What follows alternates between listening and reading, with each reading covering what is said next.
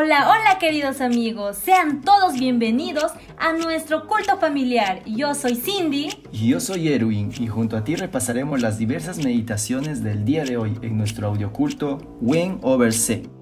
¡Comencemos!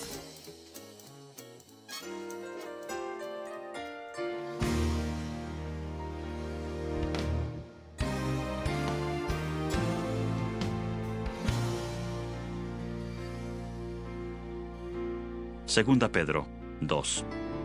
Hubo también falsos profetas entre el pueblo, como habrá entre vosotros falsos maestros, que introducirán encubiertamente herejías destructoras y hasta negarán al Señor que los rescató, atrayendo sobre sí mismos destrucción repentina. Y muchos seguirán su libertinaje, y por causa de ellos el camino de la verdad será blasfemado. Llevados por avaricia, harán mercadería de vosotros con palabras fingidas. Sobre los tales, ya hace tiempo la condenación los amenaza y la perdición los espera. Porque Dios no perdonó a los ángeles que pecaron, sino que los arrojó al infierno y los entregó a prisiones de oscuridad donde están reservados para el juicio. Tampoco perdonó al mundo antiguo, sino que guardó a Noé, pregonero de justicia, con otras siete personas, trayendo el diluvio sobre el mundo de los impíos. También condenó por destrucción a las ciudades de Sodoma y de Gomorra, reduciéndolas a ceniza y poniéndolas de ejemplo a los que habían de vivir impíamente.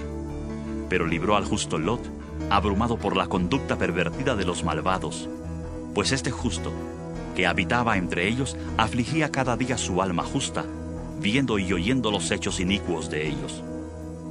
El Señor sabe liberar de tentación a los piadosos y reservar a los injustos para ser castigados en el día del juicio, y mayormente a aquellos que, siguiendo la carne, andan en placeres e inmundicia y desprecian el señorío. Atrevidos y obstinados, no temen decir mal de los poderes superiores, mientras que los ángeles, que son mayores en fuerza y en poder, no pronuncian juicio de maldición contra ellos delante del Señor.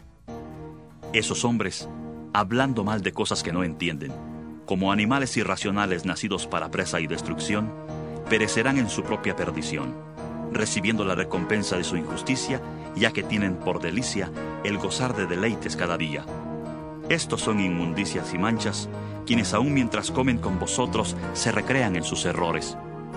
Tienen los ojos llenos de adulterio, no se sacian de pecar, seducen a las almas inconstantes, tienen el corazón habituado a la codicia y son hijos de maldición. Han dejado el camino recto y se han extraviado siguiendo el camino de Balaam, hijo de Beor, el cual amó el premio de la maldad y fue reprendido por su iniquidad. Pues una muda bestia de carga, hablando con voz de hombre, refrenó la locura del profeta. Esos hombres son fuentes sin agua y nubes empujadas por la tormenta, para quienes la más densa oscuridad está reservada para siempre, pues hablando palabras infladas y vanas, seducen con pasiones de la carne y vicios a los que verdaderamente habían huido de los que viven en error les prometen libertad y son ellos mismos esclavos de corrupción. Porque el que es vencido por alguno es hecho esclavo del que lo venció. Ciertamente, si habiéndose ellos escapado de las contaminaciones del mundo por el conocimiento del Señor y Salvador Jesucristo, enredándose otra vez en ellas son vencidos, su último estado viene a ser peor que el primero. Porque mejor les hubiera sido no haber conocido el camino de la justicia, que después de haberlo conocido, volverse atrás del santo mandamiento que les fue dado. Pero les ha acontecido lo que con verdad dice el proverbio. El perro vuelve a su vómito y la puerca lavada a revolcarse en el cielo.